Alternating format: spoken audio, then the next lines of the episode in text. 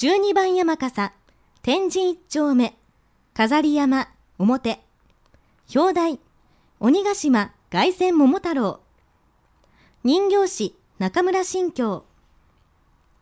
その昔、老夫婦に育てられ、たくましい若者に成長した桃太郎。人々を困らせる鬼を退治するため、猿、キジ、犬を従えて鬼ヶ島に向かいます。見事に鬼を退治し、宝物を持って凱旋します。